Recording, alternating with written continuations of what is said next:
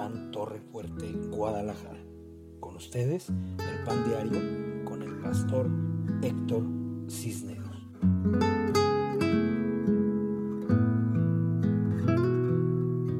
Hola, ¿cómo están? Muy buenas noches, bienvenidos al Pan Diario de Casa de Pan Torre Fuerte, Guadalajara.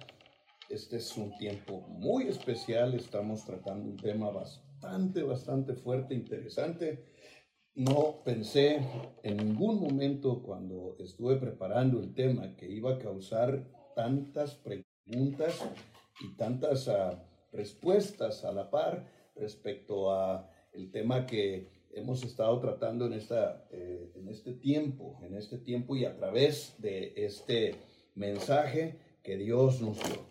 Un mensaje fuerte en segunda de Timoteo capítulo 2. Quiero que vayan conmigo, segunda carta de Timoteo capítulo 2, versículo, eh, vamos a leer del 1 al 6, como todos los días.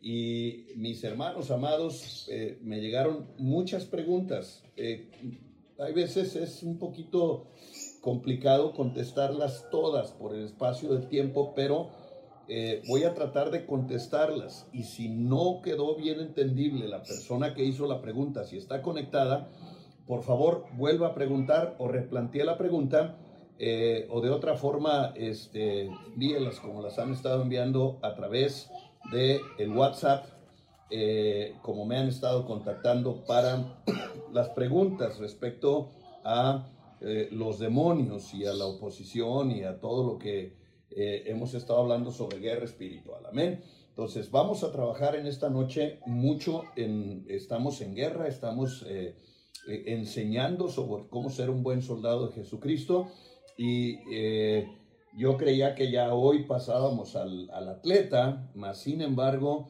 la conmoción que provocó la noche de anoche y las preguntas que me estuvieron haciendo creo que vale la pena dedicarle el tiempo de esta tarde para contestar las preguntas sobre demonios y endemoniados. Pues vamos a trabajar sobre eso, no sin antes, bueno, vamos a ir a segunda epístola de Pablo a Timoteo en el capítulo 2.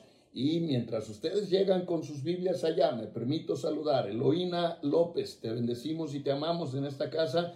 Te mandamos un saludo que Dios te guarde, te proteja y te bendiga. Celia Chávez Valencia, qué bueno que estás conectada. Te bendecimos en el nombre de Cristo Jesús nuestro Señor. Nos dio mucho gusto verte esta mañana en el discipulado, siempre presente. Mi querida Celia, te abrazo, te bendigo en el nombre de Jesús. Cristal Vidal, Cristal, estamos de luto. Eh, recibimos la noticia de la muerte eh, de tu primo, de tu familiar. estuvimos orando, lamentamos mucho la muerte de él eh, por coronavirus, una, una pérdida más. Eh, oramos por ti, oramos por tu familia, que Dios me los proteja, que Dios los ayude y sobre todo que Dios levante el entusiasmo y que Dios les dé fuerza para salir adelante de una desgracia. Eh, los abrazamos a toda la familia con mucho amor, amada Cristal. Los amamos y los bendecimos. Alejandrita me dice, hola, ¿cómo estás Alejandrita? Te mandamos un fuerte abrazo de gran bendición, que Dios te llene de paz, de luz, de gozo y de alegría. Dana, Dana Navarro, te bendecimos, que Dios te bendiga, que Dios te guarde, que la paz de Cristo reine en tu casa. Eh, bendecimos tu vida, que Dios proteja siempre tus hijos y que la paz de Cristo reine en tu hogar. Malú, Malú G, buenas noches, te amamos, te bendecimos, te mandamos fuerte abrazo de bendición, que Dios te guarde, que Dios te bendiga siempre y te proteja en su luz, en su paz, en su gracia y en su bendito amor, guerrera Jesucristo. Nelly Valens, un abrazo fuerte, hija, te bendigo en el nombre de nuestro Señor Jesucristo, que la paz del Señor reine en tu corazón. Te bendecimos, que Dios te guarde, te proteja, te ayude y te bendiga. Bienvenida esta noche Camila Marín, te bendecimos. Camila, que Dios te guarde, que Dios te bendiga. Que la paz de nuestro Señor Jesucristo reine siempre en tu hogar y seas bendita, llena del Espíritu Santo. Gracias, Camila, por estar conectada. Pati Sesma, buenas noches. Pati, seguimos en oración por ti, por Aldo. Que Dios me los cuide, los bendiga. Que Dios restaure eh, la familia y eh, la economía de tu casa. Te bendecimos, oramos para que estés bien y que Dios te llene de gracia y de amor. Ramón, mi querido pastor, Ramón Armando Horta, te bendigo en el nombre de Cristo Jesús, te mando un fuerte abrazo de bendición, que Dios te proteja, te unja y te llene de su luz, de su paz, de su gracia y de grandes y poderosas bendiciones. Quetzal Díaz, un abrazo. Quetzal, te bendecimos, bendecimos tu casa, bendecimos a mi tocayo Héctor Maldonado. Les mandamos un fuerte abrazo de gran bendición. Recuerde que estamos en segunda, en segunda epístola de Timoteo, capítulo 2, del 1 al 6. Y ahí vamos a continuar en esta noche contestando las preguntas que enviaron desde anoche y con las que bombardearon en este día. Claro que las voy a contestar todas. Yo sé que quieren liberar, yo sé que quieren saber cuando hay oposición demoníaca, cuando hay alguien poseído, etcétera, etcétera. Vamos a hablar un poco más de eso y vamos a dar algunos testimonios, pero la intención básicamente es enseñar cómo echar fuera demonios y cómo guerrear eh, la buena batalla del Señor en Cristo Jesús nuestro Señor. Eh, César García, te mando un fuerte abrazo de gran bendición, hijo, te bendigo en el nombre de Cristo, que Dios te guarde, te proteja, te unja, te bendiga, que te llene de tu paz, de su amor y de su gracia, y vengan tiempos de gran prosperidad. Gracias, hijo, por mandar tus diezmos, te bendigo en el nombre de nuestro Señor Jesucristo. Antonia Valle, te bendigo, qué bueno que estás conectada, te mandamos abrazos, te mandamos grandes bendiciones, que Dios te proteja, te guarde, te unja, que la paz de Cristo reine en tu corazón. Mayela García, qué gusto me da que estés conectada, hija. Dale un beso, Isaías. Eh, queremos conocerlo. Estamos, eh, vamos a estar un tiempo sin abrazarlo, lo vamos a presentar en la iglesia y sin embargo es por recomendación apostólica. Eh, nosotros hemos preferido no ir al hospital, pero te vamos a visitar en casa y te vamos a llevar algunos presentes que mi esposa ha preparado para ti con mucho amor para el bebé, el cual ya quiero abrazar, a ver si no me canso, está enorme. Lo bendigo en el nombre de nuestro Señor Jesucristo. Katia Gutiérrez, te saludo, te mando un abrazo, que Dios te llene de bendiciones, que la paz de Cristo esté en tu hogar. Te amo, te bendigo. Gracias, gracias por estar con nosotros. Un buen abrazo, mi querida Katia. Tere Guerrero, te saludamos. Qué bueno que estás conectada, te bendecimos. Que la paz de Cristo abrace tu hermoso corazón que Dios bendiga tu vida y te llene de fuerza, de paz, de salud y de grandes y poderosas y bellas bendiciones. Cristian de Valle, un saludo. Que Dios te guarde, te proteja, que te llene de bendiciones y que la paz de Cristo reine siempre en tu hogar, en tu casa, con tus hijos. Estamos orando por ellos. Te bendecimos. Lorenita Hernández, te mandamos un fuerte saludo, te amamos, te bendecimos, Lore. Gracias por estar conectada. Qué bueno que estás, me da tanto gusto te mando un abrazo, un abrazo a Edgar, un abrazo a tus hijos. Los amo, los bendigo en el nombre de Cristo Jesús nuestro Señor. Tere Rivera Orozco, te bendecimos, Tere, que Dios te bendiga, que Dios te guarde, que la paz de Cristo reine en tu casa. Grandes, grandes, grandes y poderosas bendiciones para ti y para los tuyos. Que Dios te bendiga mucho. ¿A quién más tenemos? A Claudia Santos. Claudia, hablé contigo, me informaste de la muerte de tu familiar por coronavirus. Hemos estado orando en este día. Te abrazamos en el amor de Cristo. Oramos por tu familia, por tu casa le pedimos a Dios que traiga gran bendición sobre tu familia. Eh, lamentamos, lamentamos tener que dar este tipo de noticias, pero pues es la, la, esta terrible pandemia que nos trajo este tipo de situaciones. Te mandamos un fuerte abrazo de consolación. Te pedimos que estés orando en el Espíritu Santo para que el Espíritu Santo llene tu hogar de, esa paz que sobrepasa todo, todo entendimiento humano. Te abrazamos con amor, Claudia. Lamentamos esa pérdida y te bendecimos. Julián Vidal, te amamos y te bendecimos. Que Dios te guarde y te proteja, que te llene de luz, de paz, de amor, de gracia y de grandes y poderosas bendiciones. Estemos pues en segunda de Timoteo capítulo 2 versículos del 1 al 6, ahí vamos a estar trabajando. Esté ya preparado, no, sin antes mandar saludos. Ivette Ramírez, un saludo. Te mandamos un fuerte abrazo de bendición. Saludos a Ofe. Dile a Ofe que estamos muy agradecidos, la bendecimos, llamamos. Gracias por enviar sus diezmos y sus ofrendas. En verdad, valoramos mucho que estén edificando en esta casa y que nos ayuden a continuar adelante con esta labor. eh, en la que estamos en guerra para el reino espiritual de nuestro Señor Jesucristo. Los amamos, los bendecimos eh, siempre en el nombre de nuestro Señor Jesucristo. Lucila Mercado Rodríguez, un saludo, mi querida sobrina, te mando un fuerte abrazo de bendición. Eh, oramos para que estés sana, que Dios te guarde, que Dios siempre te proteja, que Dios siempre te bendiga en Cristo Jesús nuestro Señor. Yesenia, Cenita Gutiérrez, mi querida Yesi, te amo, hija, te bendigo, bendecimos visión de reino, bendecimos Hello People, bendecimos a Jessie, la pastora, y bendecimos a Sophie y a Mateo, evangelista y pastor, o sea que están bien equipados en visión de reino, los amamos y los bendecimos. Está con nosotros el, el gran eh, levita Emanuel. Emanuel, mándales un beso. Diles, ¿cómo están? Diles, los amo. Dile, amada iglesia. Pongan atención. Diles que Dios los bendiga. Oye, deja mi sermón. Mándales un beso. Mándales un beso. Saluda a tu abuelita Eloína. Dile, abuelita. Abuelita, Te amo. te amo. Y saluda a tu abuelita Berta. Dile, abuelita Berta. Dile pues, Abuelita, beta, te mando un beso. te mando un beso. Ándale pues, mándaselo. Mándaselo pues. Eso es. Diles, los amo a todos. Los bendigo. Diles pues, diles, los bendigo mucho. Que Dios les dé descanso, diles. Diles, los amo. amo. Y ya me voy a dormir. Ya me voy a dormir. Dale pues un beso a tu viejo padre. Dale un, un beso a tu padre. Hijo, un beso a tu padre. Ay, ñeñe. que Dios te bendiga, mi amor. Descansa, corazón mío. Descansa, mi vida. Te amo. Te amo, mi amor. Te amo mucho. Gracias por darme la oportunidad de estar en este momento. Ah, antes de la contingencia era un momento muy especial porque nos despedíamos y bueno, eh, sigue siendo un momento especial gracias al favor que me hacen de, de saludarlo antes de que se vaya a dormir.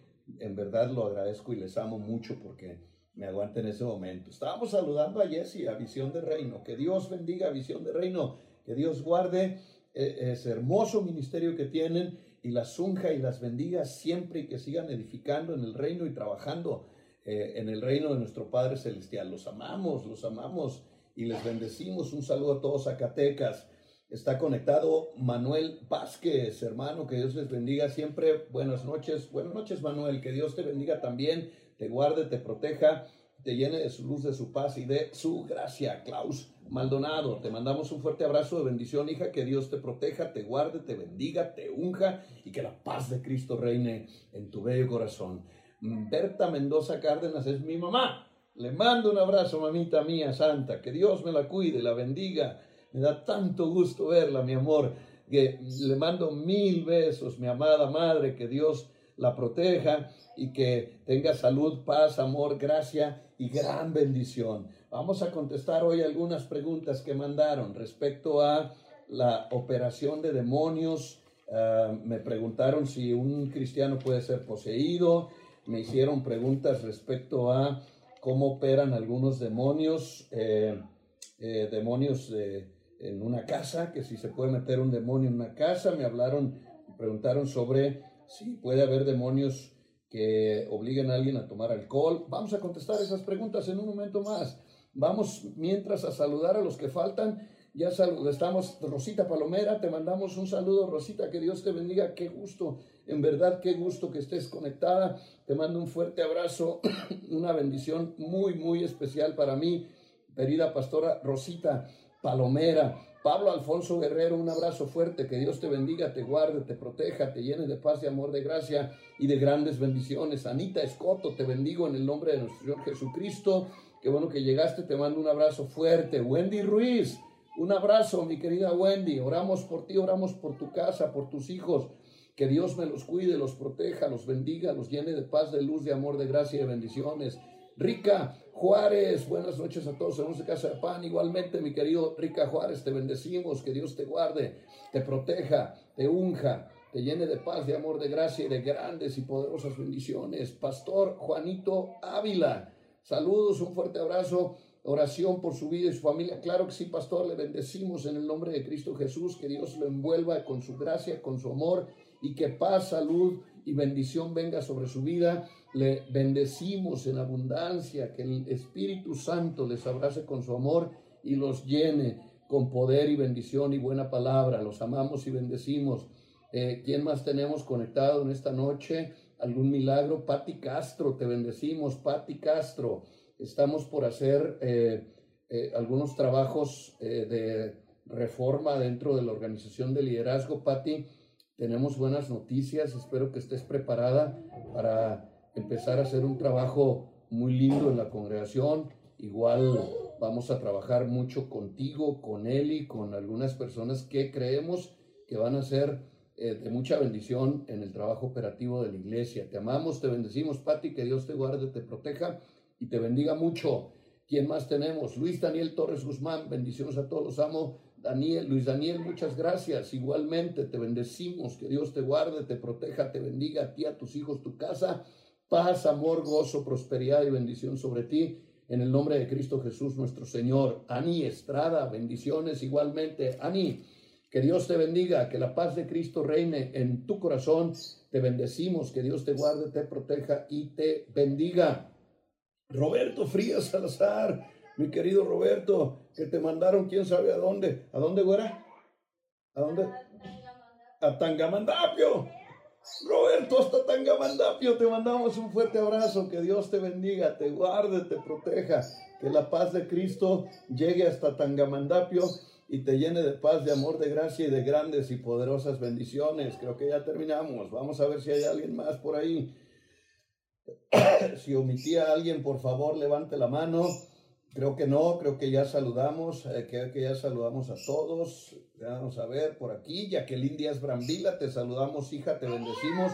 Que Dios te guarde, te prospere, te guarde, que paz, amor y bendiciones vengan sobre tu casa. Ahora tenemos acá conectada a Karina Aguiar Sesma, ya llegaste, hija, te bendecimos, qué bueno que estás conectada. Te mando un fuerte abrazo de bendición, mi querida profeta. Y también está conectado el evangelista Rodolfo Fernández García. Que Dios te bendiga, mi querido Rudo. Que te guarde, te proteja, te llene de paz, de amor, de gracia y grandes y poderosas bendiciones sobre ti, sobre tu esposa, tus hijas, tus hijos y sobre toda tu casa, tus nietos. Qué alegría verte. María Marisela, el Toro Islas, te saludamos y te bendecimos. Que Dios te guarde, te bendiga y te proteja. Jessy, también te amamos, hija. Te amamos. Yesenia Shenita Gutiérrez. Te bendecimos, bendecimos Visión de Reino, bendecimos a Sofi, bendecimos al pastor, al más grande de todos los pastores, Mateo, y le saludamos con mucho amor, paz, gozo, bendición, prosperidad, vida y abundancia. Leamos pues en la palabra de Dios esta hermosa palabra y después leo un poquito, voy a ver un poquito sobre eh, una característica del soldado y me voy a las preguntas que me hicieron. Todas son muy interesantes. Mire, por ejemplo, me pregunta, ¿un cristiano eh, no puede ser poseído, verdad, pastor? Ok, esa es la primera que voy a contestar. Vámonos con la palabra. Dice, tú pues, hijo mío, esfuérzate en la gracia que es en Cristo Jesús. Lo que has oído de mí ante muchos testigos, esto encarga a hombres fieles que sean idóneos para enseñar también a otros. Tú pues, sufre penalidades como buen soldado de Jesucristo. Ninguno que milita se, eh, se enreda en los negocios de la vida a fin de agradar a aquel que lo tomó por soldado. Y también el que lucha como atleta no es coronado, sino lucha legítimamente. Eh, el labrador, para participar de los frutos, debe de trabajar primero. ¿Qué estamos revisando? La identidad en Cristo Jesús, nuestro Señor. Vimos la identidad como hijos, estamos viendo la identidad como soldados Hoy, si nos da tiempo después de contestar las preguntas, veremos la identidad como atleta y después eh, como un labrador que es justo que reciba los frutos de la cosecha. Pero estamos en el soldado y estamos viendo características muy importantes de un soldado eh, en, en lo natural, en un ejército, pero equiparándolas al soldado eh, en, la misma metáfora que el apóstol Pablo le dijo a Timoteo, su hijo en la fe, que él peleara la buena batalla como buen soldado de Jesucristo. Entonces, Un soldado, decíamos, produce seguridad, está puesto allí para defensa de, de las personas de su territorio. Un soldado es obediente. La naturaleza de un buen soldado es la obediencia. Eh, la desobediencia trae consecuencias y el soldado lo sabe que viene desde arresto hasta castigos muy fuertes, por eso es bien importante que sea obediente. Vimos que el soldado es valiente, valiente, se enfrenta, es alguien valiente que va y lucha, que va y que pelea, que hace las cosas eh, eh, sin temor, puesto que sabe que tiene el respaldo de Jesucristo, quien lo levantó y quien lo eh, entrena y lo capacita para que en el poder de Dios, en el poder del Espíritu Santo, pueda pelear la buena batalla de la fe, que no es contra carne, sino contra principados, potestades, contra huestes espirituales de maldad y contra todo argumento que se levanta contra la verdad en Cristo Jesús nuestro Señor. Ayer vimos que, que un buen soldado estudia y conoce las estrategias del enemigo, se prepara y conoce y sabe el uso de sus armas espirituales. Di algunos testimonios que provocaron algunas ah, respuestas de parte de algunos de ustedes eh, que me enviaron preguntas. Yo, en verdad, no es que no haya querido contestar. A todos les dije, conéctate mañana. Algunos de los que preguntaron no están conectados porque ven en repetición el mensaje. Entonces me voy a permitir por ello eh, omitir los nombres del, del que preguntó. Eh, ahora, si usted está ahí y quiere replantear la pregunta o no le contesté eh, exactamente lo que quería conocer, puede volver a preguntar y con mucho gusto vamos a buscar dar una respuesta bíblica, una respuesta correcta y sobre todo pidiendo la dirección del Espíritu Santo. ¿Por qué? Porque estamos en una pelea, estamos en una guerra. La guerra no podemos ignorarla. Pablo habló de esa guerra espiritual en casi todas sus, sus cartas. Hablaba de una guerra que es ah, en contra de principados y potestades en las regiones celestes. O sea, no es una guerra contra nuestros hermanos, ni es una guerra contra otras personas. En la mañana hablaba de qué triste es ver eh, la división en el cuerpo de Cristo y el poco entendimiento que hay sobre la unidad real que no tiene que ver con uniformidad, que tiene que ver con el entendimiento del funcionamiento del cuerpo para poder comprender que unos operativamente tienen una función y otros tienen otra que probablemente sea completamente diferente, pero eso no quiere decir que uno esté mal y el otro esté bien, como algunos piensan que es. Eh, no estamos hablando de herejías, ni estamos hablando de personas que tuercen la escritura para beneficio personal. Estamos hablando de la operación del cuerpo de Cristo y el cuerpo de Cristo tiene que estar en completa unidad. Bien, me pregunta una, una hermana, ¿un cristiano puede ser poseído? Eh, hermanitos de mi alma, el Espíritu Santo gobierna en nosotros. Quiero dejar aquí dos cosas bien en claro. Una, eh, la Biblia en su original no dice que Cristo entra en mi corazón. O sea, honestamente, eso es una forma de decir que Cristo gobierna mis pasiones. Es una forma de enseñar que Cristo reina sobre mi mente, mi corazón, mi cuerpo y sobre todo mi ser. Pero la palabra que les he enseñado en boca de Jesucristo, en hebreo, let leja meat leja, que quiere decir sal de ti y entra en mí. Los que entramos a Él somos nosotros. Nosotros entramos a una dimensión de gloria. Nosotros entramos al cuerpo de Cristo. Nosotros entramos a la familia del Señor. Nosotros entramos al cuerpo místico, a la iglesia. Somos parte del cuerpo de Cristo. Por lo tanto, no puede haber una posesión demoníaca en un cristiano. Alguien que ya nació de nuevo no puede estar operando, eh, eh, es decir, posesión significaría que el demonio se le metiera literalmente en su cuerpo, esa es una posesión, y eso en un cristiano no ocurre, no ocurre, no va a pasar nunca. ¿Por qué? Porque no puede estar operando el Espíritu Santo y el Espíritu de Satanás, no hay comunión entre Dios y las tinieblas. Pero, sin embargo, sí puede estar oprimido por un demonio.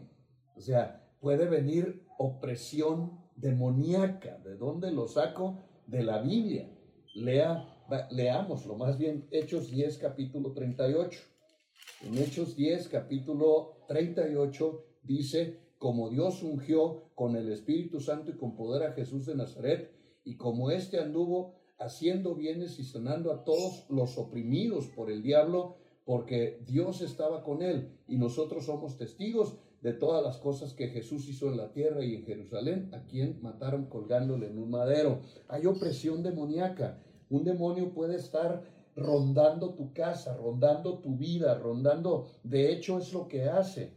El, diablo no, le, lo repetí eh, ya tres veces en esta semana, pero eh, bueno, en la semana pasada y en esta, pero vale la pena recordarle, el demonio no está en los lugares de, de contaminación, él no está en los antros y en las cantinas, él no está en, en los prostíbulos, en los cabarets o en ese tipo de lugares, no necesita trabajar ahí porque ahí ya los tiene ganados para él.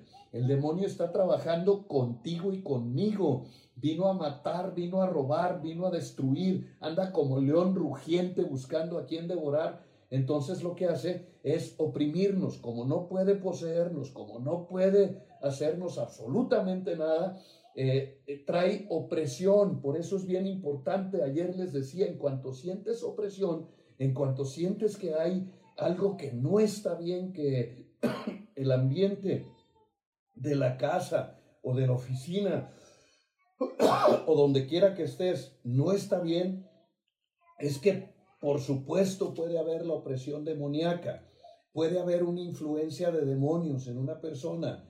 Una persona puede estar influenciada por un espíritu de demonios o por una corriente demoníaca, aún siendo cristiano, porque hay personas que abren las puertas, hay personas que hacen cosas incorrectas y entonces empieza a haber esa influencia eh, sobre las personas o el enemigo puede traer enfermedad. Recuerde que la Biblia dice que Cristo venció sobre la muerte y sobre la enfermedad.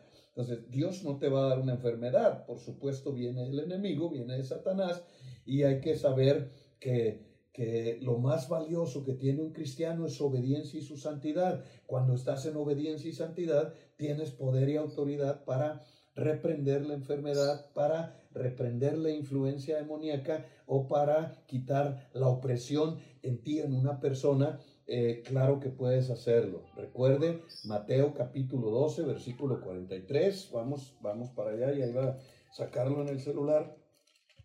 Mateo capítulo 12, versículo 43. Por favor, si va allá conmigo, ahí está la historia de los endemoniados estos en, en Gadara en el versículo 43 dice, ah, ah, es que esta es otra pregunta, le cambié el color, pero las tengo por colores para poder identificarlas. Esta pregunta dice eh, que si puede un, un demonio volver a la persona y atacarla, que si puede un demonio volver a una persona y atacarla. Mire, una persona a la que le sacas un demonio, lo que tienes que hacer inmediatamente es llevarla a los pies de Jesucristo. O sea, que entregue su vida a Dios y entregar su vida a Dios para que nazca de nuevo y empiece a vivir una vida justa, empiece a corregir, a arrepentirse, a purificar, a limpiar, porque lo primero que pasa es un proceso de purificación y de limpieza, un proceso de restauración, para que venga la entrega, porque hemos explicado constantemente que una oración no es lo que salva. Lo que salva es el reconocimiento de Cristo, es la obediencia a Cristo, es el recibir a Cristo como el Señor de mi vida. Cuando Cristo entra a mi vida o cuando yo entro al cuerpo de Cristo y Él es el Señor de mi vida, Él es el que manda. Y yo empiezo a cambiar mi forma de ser, de vivir y de pensar para entregarle a Dios mis acciones, mis pensamientos, mis palabras, todo mi ser, todo lo que tengo y todo lo que soy. Entonces, eh, un demonio sí puede regresar. Por eso eh, decía el profeta Jorge el otro día, pues lo primero que, eh, que Cristo hacía es llevar a la gente a la salvación, no a la sanidad.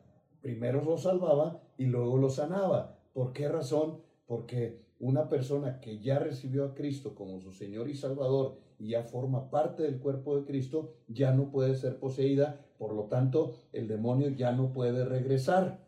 Pero sí es bien importante entender que si tú sacas un demonio de una persona y no la llevas al reconocimiento de Cristo y a la salvación eterna, a la entrega a Dios, entregándole todo su ser al Señor, ese demonio puede regresar y el estado en el que se va a encontrar esa persona va a ser peor que el estado en el que se encontraba antes de la liberación. Dice, cuando el espíritu inmundo sale del hombre, o sea que ese hombre estaba poseído, dice, anda por lugares secos, buscando reposo y no lo encuentra. Entonces dice, volveré a mi casa. Él siente que era su casa, él, el, el, el, el hombre al que, en el cual estaba poseyendo, él siente que era su casa. Él dice, volveré a mi casa de donde salí. Y cuando llegue, y cuando llega, la encuentra desocupada, barrida y adornada. Entonces va y toma consigo otros siete espíritus peores que él, y entrados moran allí. Y el postrer estado de aquel hombre viene a ser peor que el primero, así también acontecerá con esta generación. Cuídese mucho de eso, mis amados hermanos. Cuídese mucho de esta, de, esta situación, porque cuando usted va a, a hacer una liberación por lo que más quiera, lo primero que tiene que hacer al liberar, porque usted no puede llegar y, y, decirle a un endemoniado, recibe a Cristo como tu Señor y Salvador, está endemoniado. primero lo liberas, le sacas al demonio, luego lo llevas a la entrega, la entrega. No, no estamos jugando al, al evangelista. En alguna ocasión, y se me puede tachar de lo que sea, pero en alguna ocasión alguien dijo, eh, cinco pasos para el evangelismo, y el primero decía, una buena sonrisa en tu cara, y el segundo, una palabra amable, y el tercero, llévalo en un minuto. Y yo decía, ¿de dónde sacan esos pasos esa gente que lo único que quiere es buscar adeptos? ¿O cómo, cómo llegaron a la conclusión de que para evangelizar lo primero es una hermosa sonrisa en el rostro? No los entiendo, no comprendo qué Biblia están leyendo, de dónde sacaron esos pasos. Como decía el loco aquel, por favor que alguien me explique, no es así. Lo primero que tiene que entender la persona es que está condenada en el infierno. Se tiene que, tiene que saber que mientras no viva la vida en Cristo, está condenado en el infierno. Un condenado va a pedir ayuda. Y entonces la primera liberación que se tiene que hacer es la liberación de la eternidad sin Dios. Su condición de pecado es la que tiene que reconocer. Tiene que reconocer sus pecados, tiene que reconocer que está condenado y que no es Dios el que lo condena, es su propia forma y su mala manera de ser, de vivir, la que lo condena y que no puede hacer nada por su salvación, para que entonces necesite el Salvador, que es Cristo, y le entregue su vida y empiece eh, el, el, el entregarle la vida a Cristo solamente le da la salvación Seguir a Cristo lo hace cristiano.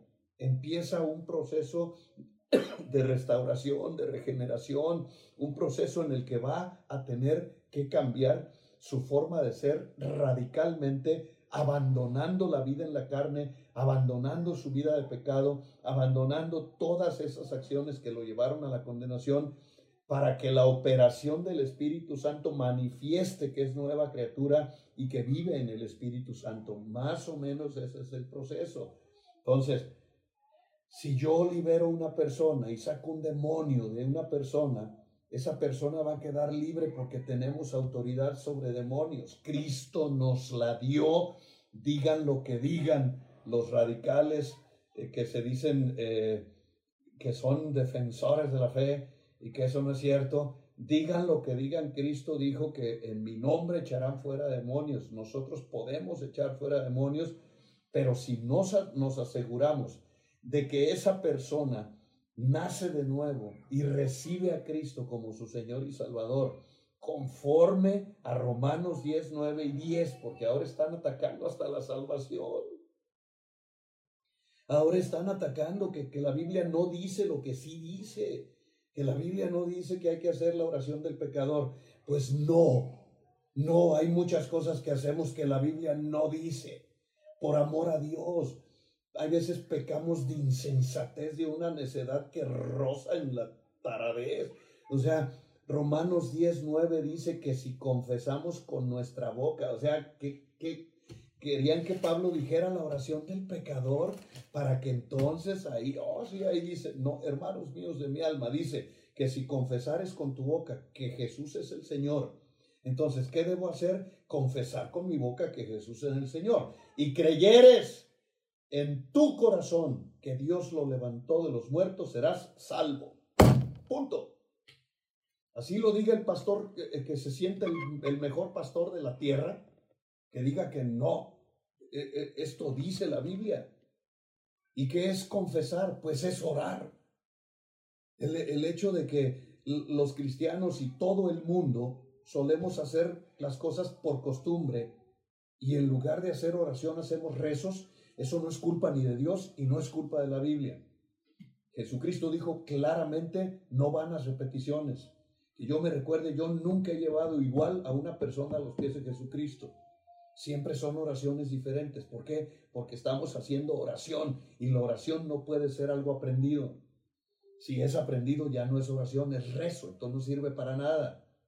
En ese sentido estoy de acuerdo, porque ya hasta tienen en una hojita, repite conmigo, bla, bla, bla, bla, bla. Por más que repita, eso no lo va a salvar. Lo que tiene que hacer es lo que dice aquí la Biblia, confesar con su boca que Jesús es el Señor. ¿A dónde tienes que llevar al, al, al pecador? Confiesa que Jesús es el Señor. Y ojo, el Señor. Y la confesión de que Jesús es el Señor te lleva al señorío de Dios. ¿Qué es el señorío de Dios? Que Dios es el que manda. La palabra Señor, chécala en tu simple Strong. Ahorita hay mejores diccionarios, pero si tienes un Strong viejita, chécalo. Señor significa el que manda. Entonces, confiesa ahora que Jesús es el que manda en tu vida. Y si Jesús es el que manda, te va a ordenar que, que dejes tu pecado, que abandones tus viejas prácticas, que rompas todo compromiso con el mundo, con el diablo y con la humanidad, que empieces a entregar todas las áreas de tu vida porque Jesús es el que manda. Pero dice, y si creyeres con tu corazón que Dios lo levantó de los muertos, serás salvo. Tengo que creer en la resurrección para ser salvo. Tengo que creer en la resurrección para ser salvo. Ahí tengo que llevar a la gente. Vas a morir en esta vida, pero cuando resucites vas a ir al cielo o al infierno, por decirlo de manera coloquial, ¿a dónde quieres ir? Bueno, la mayoría de la gente te va a decir, pues al cielo. Ah, claro, si, si va al cielo, perfecto. Entonces tienes que reconocer que Cristo resucitó entre los muertos y que es la primicia y que vamos con Él a resucitar nosotros también, porque con, la, con el corazón se cree para justicia, pero con la boca se confiesa para salvación. Cuando alguien me dijo, están atacando la oración del pecador, dicen que eso no es cierto, que no está en la Biblia, que no, la Biblia no dice que hagan una oración, le contesté a la persona que me compartió, todos, todas las personas, todos los cristianos que yo conozco, empezaron a seguir a Cristo con la oración del pecador, que no me vengan con tonterías. ¿Por qué atacamos las cosas después de que crecemos un poquito y creemos que somos sabios y creemos que tenemos más conocimiento? No nos hagamos tarudos. Necesitamos orar a Dios para reconocer el señorío de Dios en nuestra vida y confesar la resurrección de entre los muertos de Cristo para salvación eterna. Por supuesto que tiene que ser en oración. ¿De qué otra forma? La oración no es eh, más que el principio de todo tiene un principio. Si no, ¿cómo inicias? ¿Cómo empiezas a ser cristiano? Nomás así, clic, clic, clic, clic, clic. Por, por favor, la oración es el principio de mi confesión de que Jesús es el Señor y mi credibilidad de que Cristo fue levantado entre los muertos para que la justicia de Dios esté sobre mí. Entonces se necesita entendimiento y como que algunos necesitan regresar a la Biblia. Entonces, eh, sí puede regresar un demonio, pero cuando la persona recibe su salvación eterna, creyendo que Dios Padre levantó a Jesucristo entre los muertos y confesando el señorío de Cristo con su boca, entonces ya no se puede. ¿Por qué? Porque entonces eh, aplica la primera, un cristiano no puede ser poseído. Ahí tiene su respuesta. Ahora regrese. En el versículo 45 dice que cuando va, sale y, y regresa, se trae otros siete. Por eso ten misericordia, haces una liberación de un demonio, ten misericordia de esa persona, haz que reconozca y confiese el señorío de Jesucristo en su vida. Y luego, por favor, que, que crea en la resurrección de los muertos, que crea que Dios lo levantó de, los, de entre los muertos para salvación y vida eterna. Bien, otra pregunta que me hicieron, ¿puede el diablo estar en una casa y aparecerse en, en, lugares? Yo entiendo que si hay demonios territoriales. Eh, la persona que preguntó le llamó posesión de una casa. Mire, el diablo puede estar eh, en posesión de un, de un lugar. De hecho, los demonios son territoriales.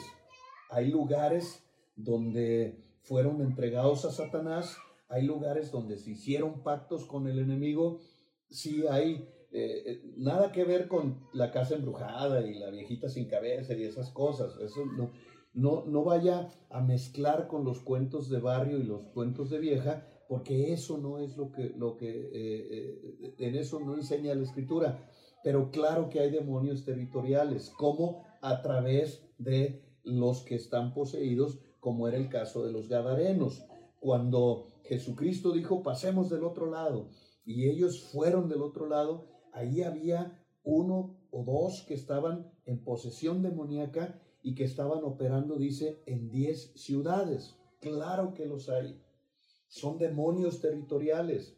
¿Podemos nosotros echar fuera demonios de una casa? Sí, sí podemos hacerlo. Tenemos autoridad para echar fuera demonios de mi casa, de tu casa, de un lugar. Solamente que eh, hay lugares donde es mejor no entrar. Se lo voy a decir así muy claramente.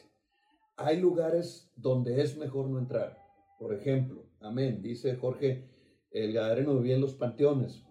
Siempre les he dicho, no, no entres a un panteón. La Biblia dice que no entres en un lugar de demonios uno, no entres a un panteón. No tiene sentido. En la medida que puedas evitarlo, evítalo a lo que tope. Pero si entras, son lugares donde es propicio que haya personas en posesión o que haya demonios operando. Luego, eh, eh, hay que tener mucho cuidado con esas cosas porque eh, hay personas que se van de vacaciones y se van a las ruinas de Tulum y se meten a, a las ruinas, es decir, a los templos antiguos de los mexicas, de los aztecas, de los mayas o los toltecas. Y son lugares que normalmente fueron cementerios o son lugares que están consagrados con sacrificios humanos a demonios. Entonces, esos lugares es mejor no visitarlos. Conozco gente que después de haber estado en un lugar así, regresaron enfermos regresaron con, problemas muy graves, regresaron con, hasta con locura. Entonces, esos lugares es mejor no visitarlos. Yo he estado en, eh, pues en lugares eh, donde hay ese tipo de, de espacios, ruinas arqueológicas, templos antiguos de los mexicas, de los aztecas o de los toltecas, y mis amigos me invitan y yo digo, no, yo no quiero ir pero vamos para que conozcas y mira, tomas unas fotos. Ni quiero ir, ni quiero conocer, ni quiero tomar unas fotos. ¿Por qué? Porque son lugares de demonios. No te metas ahí. Y si ya te metiste, te vas a dar cuenta, vive Jehová, que traes problemas con situaciones que no puedes resolver, que a partir de ahí empezaron a ocurrir, ocurrir un montón de cosas en tu casa o en tu vida. ¿Por qué? Porque te metiste en territorios que fueron consagrados para poder sacar esas potestades y para poder limpiar esos lugares, necesitaríamos tú y yo derribar esas ruinas, quitarlas, raerlas de la tierra, quitar los altares consagrados a Moloch y a otros demonios y quitar toda esa basura para poder sacar los demonios que tienen control y posesión de sus lugares. Entonces, una persona que fue a Tulum o que fue a ver las cabezas macetonas de los toltecas o que estuvo en las pirámides de Egipto o en ese tipo de lugares necesita liberación. ¿Por qué? Operación demoníaca. Pues imagina, tú crees que llega alguien que es luz y llega alguien que es este, que tiene a Cristo, llega alguien puro, limpio, a un lugar de demonios, claro que necesita liberación, te metiste en un lugar de demonios. No tenías por qué hacerlo, no tenías, no tienes por qué hacer esas tonterías. Tenemos que tener un poquito de criterio, un poquito de sentido común, por favor. Ahora, eh, venía una persona, fue al, a Guanajuato y se metió a las momias y se metió a esos lugares y después traía un montón de problemas con pesadillas y sueños. Estoy hablando de alguien de la congregación, omitiendo el nombre, pero está ahí conectado y, sabe perfectamente que vinieron ataques del enemigo, que tuvo muchos problemas y que tuvimos que estar guerreando contra esos demonios que, con los cuales estuvo compartiendo y conviviendo, ¿para qué te metes a ver momias? La Biblia prohíbe que te acerques a los muertos. La Biblia prohíbe que toques a los muertos. Un hombre le dijo a Dios, deja que primero vaya a enterrar a mi padre. el, Señor le contestó, deja que los muertos entierren a sus muertos. Y son dos palabras. Los muertos, eh, eh, deja que los, eh, a ver si recuerdo, en griego los tanatos entierren a sus muertos y usa, usa esa palabra de los que están en el reino del Hades, o sea, deja que los impíos, los que no tienen vida, entierren a sus muertos. ¿Tú qué tienes que ver con los muertos? Tú y yo qué tenemos que ver con la muerte? Nada, pero, pero tenemos un problema terrible por, por necios por tener tan poco discernimiento como para no entender que hay lugares a los que mejor no te estés metiendo. No te estés metiendo a esos lugares. ¿Por qué? Porque te metes a lugares de demonios y lo más seguro es que vas a tener posteriormente operación demoníaca que va a estar atacando tu familia, tus hijos, que va a estar atacando tu vida, no te puede poseer, pero sí puede generar una influencia estar metiendo presión, meter tristeza, meter eh, esos espíritus no te quieren saludar, por favor. Mejor no lo hagas. No, no, no, ¿por qué? ¿Por qué, tienes tú que ver con la muerte o con la cultura de la muerte?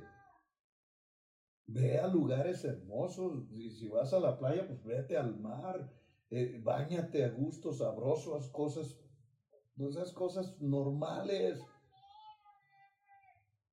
pero es, es, son demonios muy fuertes, muy difíciles luego de quitar de, de la vida de las personas que cometieron ese tipo de tonterías. Luego, este, un demonio puede producir locura, me preguntan. Si un demonio puede producir esquizofrenia o ese tipo de enfermedades, yo siempre he creído, y desde los dos puntos de vista, desde el punto de vista profesional, ustedes saben que yo fui terapeuta, yo soy, yo fui psicólogo de carrera a nivel doctorado y desde el punto de vista eh, como pastor cristiano que tengo doctorado también en teología, eh, estoy convencido que la esquizofrenia, que la paranoia, que todas esas enfermedades son demonios. Estoy completamente convencido que esos son demonios demonios que están operando, que están mm, eh, desgraciadamente desquiciando la razón de una persona. Eh, uno de los testimonios que quería darles es una ocasión que estuvimos ministrando en, en Colima. Fuimos invitados a una congregación en Colima, llegamos a predicar, la alabanza, muy bonito, la alabanza, este, gritos de júbilo, shofares, danza, hermoso. Y cuando yo me pongo a predicar, que ya me dan el micrófono y que estoy predicando, eh, hay un hombre en la parte de, la entrada, en la, puerta, donde eh, él, yo, yo estaba, por ejemplo, yo decía un versículo y él decía, Mateo, capítulo esto, versículo tal. O sea, todo lo que yo decía, él se sabía los versículos, pero era un hombre de calle, era un, era un señor andrajoso, todo lleno de eh, despeinado, como de 20 años sin bañarse, molenque, apestaba horrible, eh, no, el, olor a alcohol era agradable comparado con el alcohol, es decir, el olor a inmundicia que el tipo tenía. Y allá estaba en la parte de atrás, no se metía, no entraba al, templo, pero sí estaba ya gritando y diciendo un montón de cosas y hablaba. Y, y entonces eh, terminamos el culto y por supuesto fui a saludarlo. Y ya lo saludé y me dice, el pastor que me estaba invitando me dice, ah, mira, él es fulano de tal. Él era pastor. No me digas, le dije, ¿cómo que era pastor? Un médico se puede jubilar, un futbolista se puede jubilar, cualquier profesional se puede jubilar, pero un pastor, un pastor no se puede jubilar y aquel no estaba tan viejo, el que él estaba nuevo. ¿Y cómo que era pastor? Y ya me empiezan a platicar una historia terrible de cómo el hombre eh, fue engañado en su casa, su esposa, perdió un montón de cosas, la iglesia se le vino encima, lo culparon. Total que él como que se, se dejó llevar por la locura y andaba en las calles comiendo basura, raspando entre los botes de basura y haciendo un montón de tonterías. Y había alrededor de él demonios, demonios que le provocaban locura, que le provocaban eh, es, ese eh, total desapego a la naturaleza humana, porque estamos diseñados para crecer, estamos diseñados para anhelar, estamos diseñados para querer ir de gloria en gloria. Estaba mal. Y entonces toda la gente lo consolaba, lo abrazaban, le daban de comer, lo ayudaban con algún centavo. O sea, hacían todo ese tipo de cosas. Y le dije al pastor, este hombre está operando en demonios, nunca has intentado una liberación. No, dice, oró por él, empezó a decir una lista de oro por el fulano, de gente famosa, oro por el fulano, sutano, ha venido eh, un montón de ministros que vienen y todos ellos han orado por él y si él sigue igual, él no, él no, nada, no, no reacciona. Ya me llevaron a comer, una palapa, mariscos, muy rico, este, comer, y, y, se llevaron al, al, pastor, y ahí estaba en algún lugar, este, eh, mordisqueando una tostada, y no sé cuánto, y me fui hacia, había una alberca en el lugar, y me fui hacia la alberca, y entonces empezó a merodear, empezó a rondar, y es lo que yo quería, que empezara a, a merodear alrededor de mí, llamar su atención, y en una de esas volteo y empecé a hablar en lenguas espirituales y él reaccionó a las lenguas espirituales. Dijo, no me gustas. Le dije, no me interesa. no me gustas, decía. Eh, yo, en verdad, más que cualquier otra cosa, estaba divertido de lo que estaba viendo y de lo que estaba ocurriendo, porque sabía el diablo que había llegado al tope, que había llegado al final. Entonces, la gente lo consentía y la gente lo apapachaba y la gente no sé cuánto, pero yo no lo consentí ni lo apapaché. No me gustas, dijo.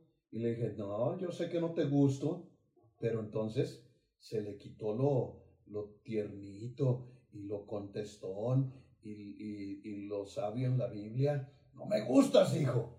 Y se me dejó venir para golpearme y aventarme a la alberca. Por supuesto, eh, él no tenía fuerza ni tenía el impulso que tiene una persona que está normal y que come tres veces al día como yo. Así es que, ¡pum!, me pegó y sí me golpeó fuerte. Pero en lugar de consentirlo, le agarré las greñas apestosas y le jalé hacia atrás y le dije, en el nombre de Jesús te ordeno que te largues y dejes en paz al siervo de Dios. No me gusta. No quiero gustarte, le dije. Tú no me gustas a mí. Fuera. Y ahí forcejeamos un buen ratito. Y empezó a sollozar. Lo solté, cayó al suelo. Y yo dije, ya salió. Ya estaba yo, aleluya, y chantarramachando. Pero volteó llorando y sollozando, con mucha tristeza.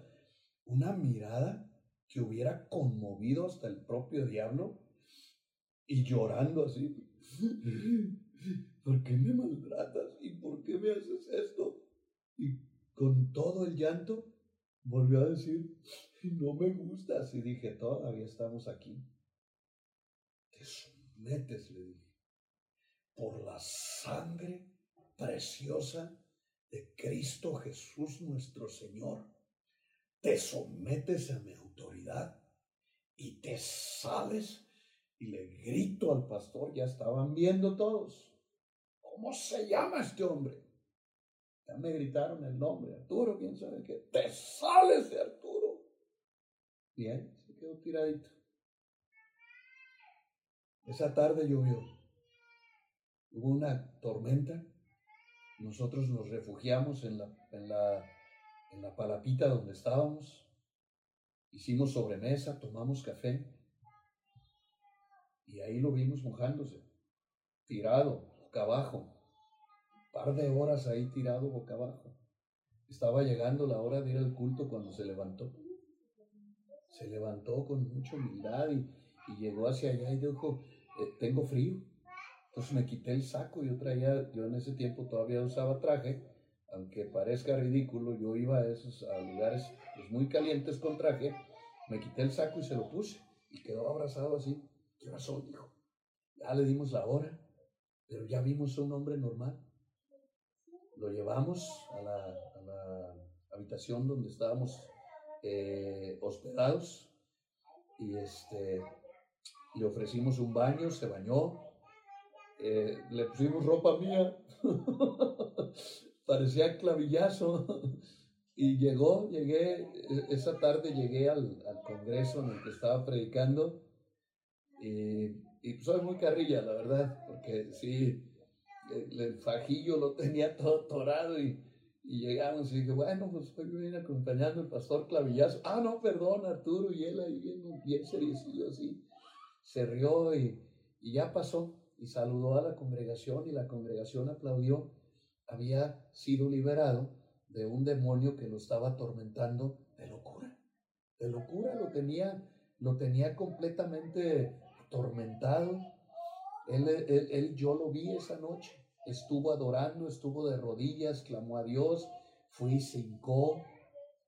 Lo querían que testificara y dijo, no, no, no estoy preparado, dijo, no estoy listo, no sé ni qué pasa, eh, no me siento bien y no me siento bien. Y después estaba vomitando ahí en la parte de atrás porque le dieron de cenar, le ¿para qué le han de cenar?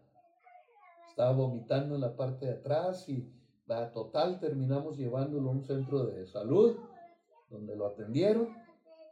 Yo regreso como un año o dos años después y ya andaba el pastor trabajando en la iglesia.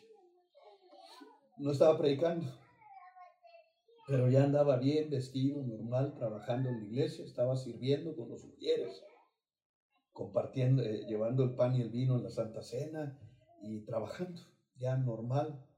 Y la gente le dice, pues ya es hora de que prediques, y es hora de que prediques, que predicaba muy bien y que tenía mucha unción. Y yo, tranquilos, no, no, no molesten a mi clavi, que no lo molesten. Él, él sabe el día y la hora en que Dios le va a dar luz verde, pero Dios puede sanar a una persona. Ahora, es el testimonio más sencillo que he visto. Mi servicio social, eh, en uno de mis eh, doctorados en psicoterapia, lo hice en, el hospital para loquitos, en San Juan de Dios. Entonces ahí tuve la oportunidad, ya como cristiano, de, en lugar de, de dar una terapia o de hacer lo que profesionalmente debía haber hecho, de orar por muchas personas, y estoy seguro que muchas personas con el tiempo fueron dados de alta porque yo vi la restauración de personas que tenían demonios de locura y que fueron sanados en ellos.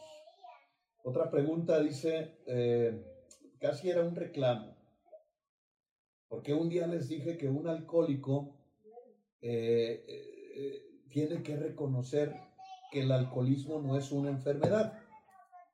Entonces, esta persona que me pregunta sobre el, hay demonios que producen alcoholismo, le dije, claro, claro que hay demonios que, incitan al alcoholismo y que te, y, que te oprimen a través de una adicción al alcohol o al cigarro. Claro que los hay. Pero usted dijo que no era una enfermedad. Ah, le dije, sí, yo dije eso. O sea, no nos hagamos tontitos. Ahorita tú me estás preguntando si, si puede haber opresión demoníaca que haga que una persona esté en el alcohol o esté en el tabaco. Y la respuesta es sí. Pero eso no convierte eso en una enfermedad. No, el alcoholismo no es una enfermedad, es una adicción. Ahí es donde se equivocan los, los grupos de esos de eh, alcohólicos albóndigos y todas esas cosas. No, no, no, no es una enfermedad. El alcoholismo es una adicción. Si le, si le das trato de enfermedad, mis amados, te estás equivocando porque no es una enfermedad. No hay un virus del alcoholismo ni un germen. Ahora, pero tampoco te equivoques. Si, el, si cuando me hiciste la pregunta de si era una enfermedad, me hubieras preguntado, ¿puede haber opresión demoníaca? Te hubiera dicho que sí. ¿Por qué? Porque una persona que, que toma es una persona que se sale de sus cabales. Ahora, ¿dónde se meten? Se meten a antros, se meten a, a cantinas, se meten a ese tipo de lugares que son lugares de perversidad. ¿Tú crees que no va a haber control demoníaco en ellos? Claro que sí. Pero por supuesto, a mí me presentaron en la Ciudad de México un hombre que tenía 60 años fumándose dos o tres cajetillas al día. Y oré y no estábamos ni siquiera en culto, estábamos en Roche. Y oré por esa persona. Porque decía, no, yo, yo, yo no creo que lo pueda dejar. De hecho, le fumaba y decía, no va a morir de esto. No, en el nombre de Jesús tú no te vas a morir de eso, le dije. Le abracé a pesar de que aborrezco ese olor y oré por la persona que olía evidentemente a que se había alcoholizado recientemente, porque huele, la cruda huele diferente a quien anda borracho. Y, y con el cigarro, 60 años en eso, oré y le dije, la próxima vez, en el nombre de Cristo Jesús, que tengas un, una botella o un cigarro frente a ti, en el nombre de Jesús te va a dar asco y si perseveras en tomarlo y en fumarlo, te vas a enfermar y te ordeno que dejes esa porquería en el nombre de Jesús. Y tengo el testimonio, es, me sigue en Facebook. Tengo su testimonio, porque me dice, lo que sea que haya hecho funcionó, me mandó un mensaje un día. Lo que sea que haya hecho funcionó. Me da asco. No te platico el proceso de desintoxicación porque a ti es el que te va a dar asco. Pero claro que hay casos como ese, horribles, que pueden estar produciendo una adicción, un alcoholismo o un tabaquismo. Trabaja con esas personas en liberación.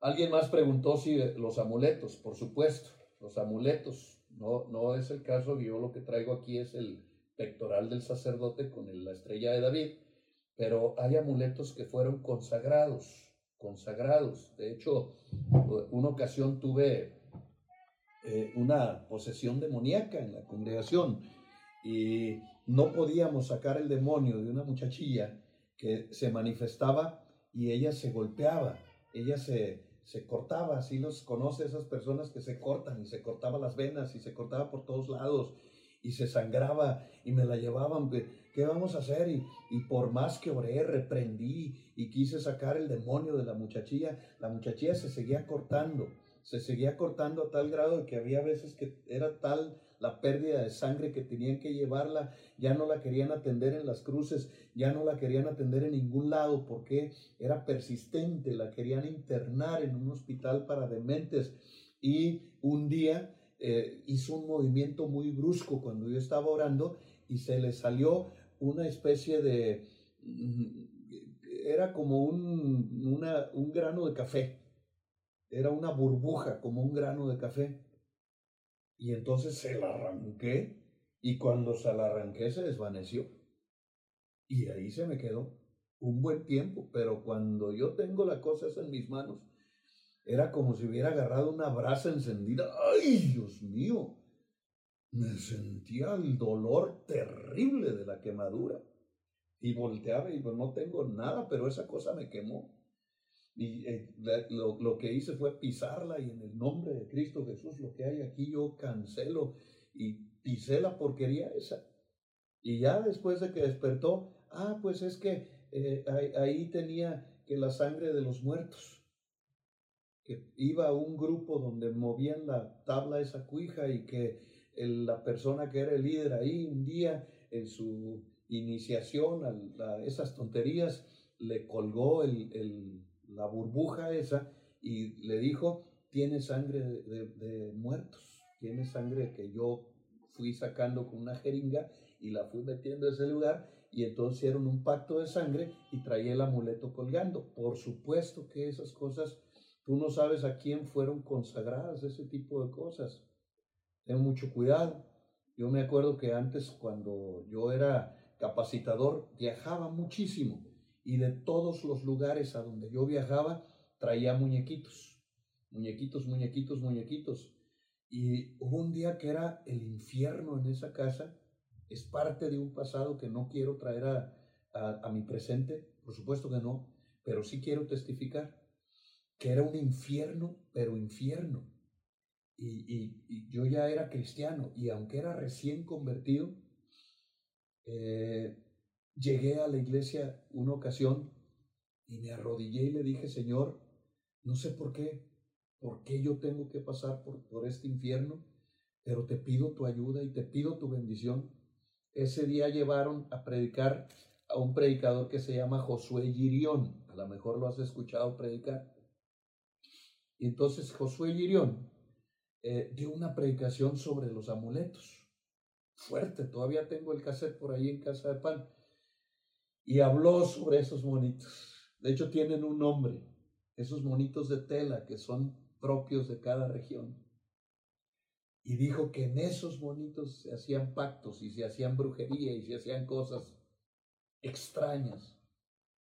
Dios mío, se me hacía tarde, casi choco por ir corriendo esa tarde a mi hogar.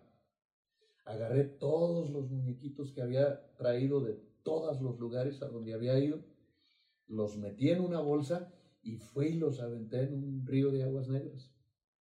Y mire, se vino una paz, vino un tiempo de paz.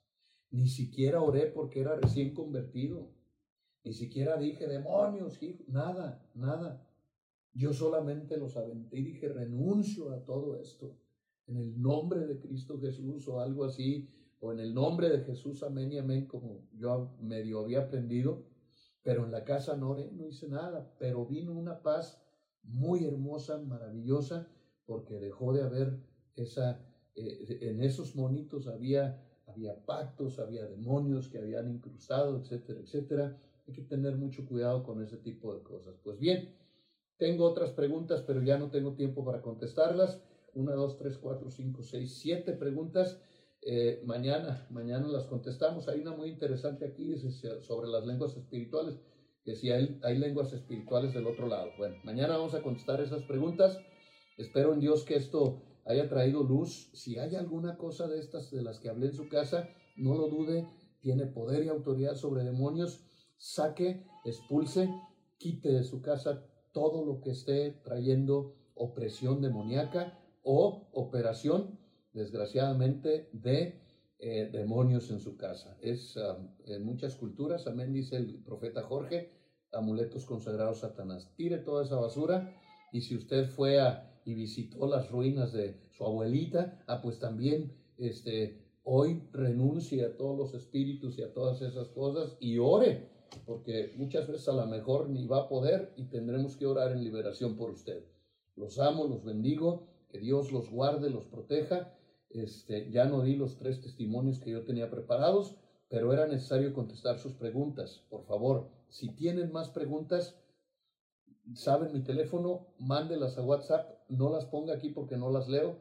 Aquí voy leyendo al vuelo lo que va saliendo, lo que eh, volteo y veo, pero mándelas a mi WhatsApp y con mucho gusto mañana le damos otra repasada, a contestar más preguntas, a sacar todo lo que tengan de esto, porque, eh, por ejemplo, hay una pregunta ahí muy interesante de una consagración en la niñez. Le quiero dedicar un poquito de tiempo, por eso ahorita ya no, ya no voy a, ya no voy por ahí. que consagraron cuando era eh, niña, consagraron una niña al diablo, que si eso es, eh, que se puede hacer, voy a contestarlo bíblicamente mañana. Todas las preguntas que me faltan son seis o siete y si llegan alguna otra, las contestamos con mucho gusto. Los amo, los bendigo. Recuerde, esto es el pan diario de Casa de Pan Torre Fuerte, Guadalajara, desde el horno de la casa de su viejo pastor hasta la comodidad de su mesa. Que tengan una linda noche esta noche, todas las noches de su vida.